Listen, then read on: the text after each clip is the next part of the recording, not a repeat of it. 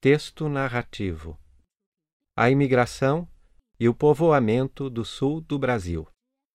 Enquanto o Rio de Janeiro, Minas Gerais e São Paulo davam ocupação ou trabalho para o imigrante italiano, os estados do Sul, Santa Catarina e Rio Grande do Sul davam-lhe possibilidade de tornar-se pequeno proprietário. No Rio Grande do Sul, os imigrantes italianos dedicavam-se à cultura da uva e fundaram cidades como Bento Gonçalves, Caxias e Garibaldi, famosas por seu vinho. Em 1824, chegaram os primeiros alemães ao Rio Grande do Sul, dando origem à cidade de São Leopoldo. Em 1850, Dr. Hermann Blumenau fundou às margens do rio Itajaí, em Santa Catarina, uma colônia que apresentou grande desenvolvimento. Atualmente, a cidade de Blumenau é um grande centro comercial e industrial. Em 1851 surgiu Joinville, outra cidade de origem alemã.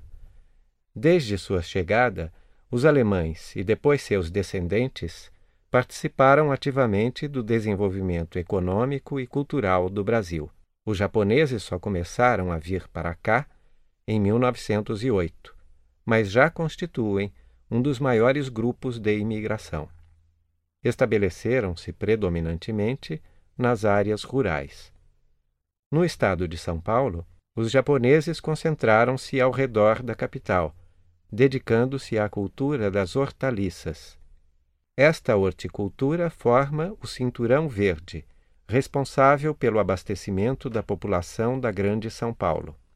No Vale do Paraíba, na região alagadiça, desenvolveram a cultura do arroz, usando a mesma técnica aplicada em sua terra natal. Demonstrando o espírito pioneiro, os japoneses deram impulso também à cultura do chá e da pimenta do reino. Há ainda outros grupos de imigrantes no Brasil. Os eslavos fixaram-se no estado do Paraná, os sírios libaneses, desde o fim do século passado, já vinham para o Brasil. Como a Síria e o Líbano estavam sob o domínio da Turquia, eram registrados como turcos. Distribuíram-se por todo o território brasileiro, assimilando-se facilmente. Não sendo agricultores, fixaram-se principalmente nas cidades e dedicaram-se ao comércio. Os imigrantes fazem parte integrante da população brasileira.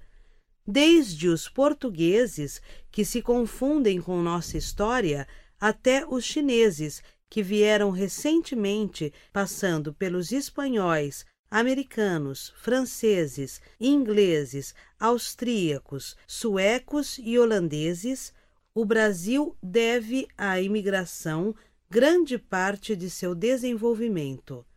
Os imigrantes que para cá vieram adotaram a nova terra e construíram nela sua nova vida.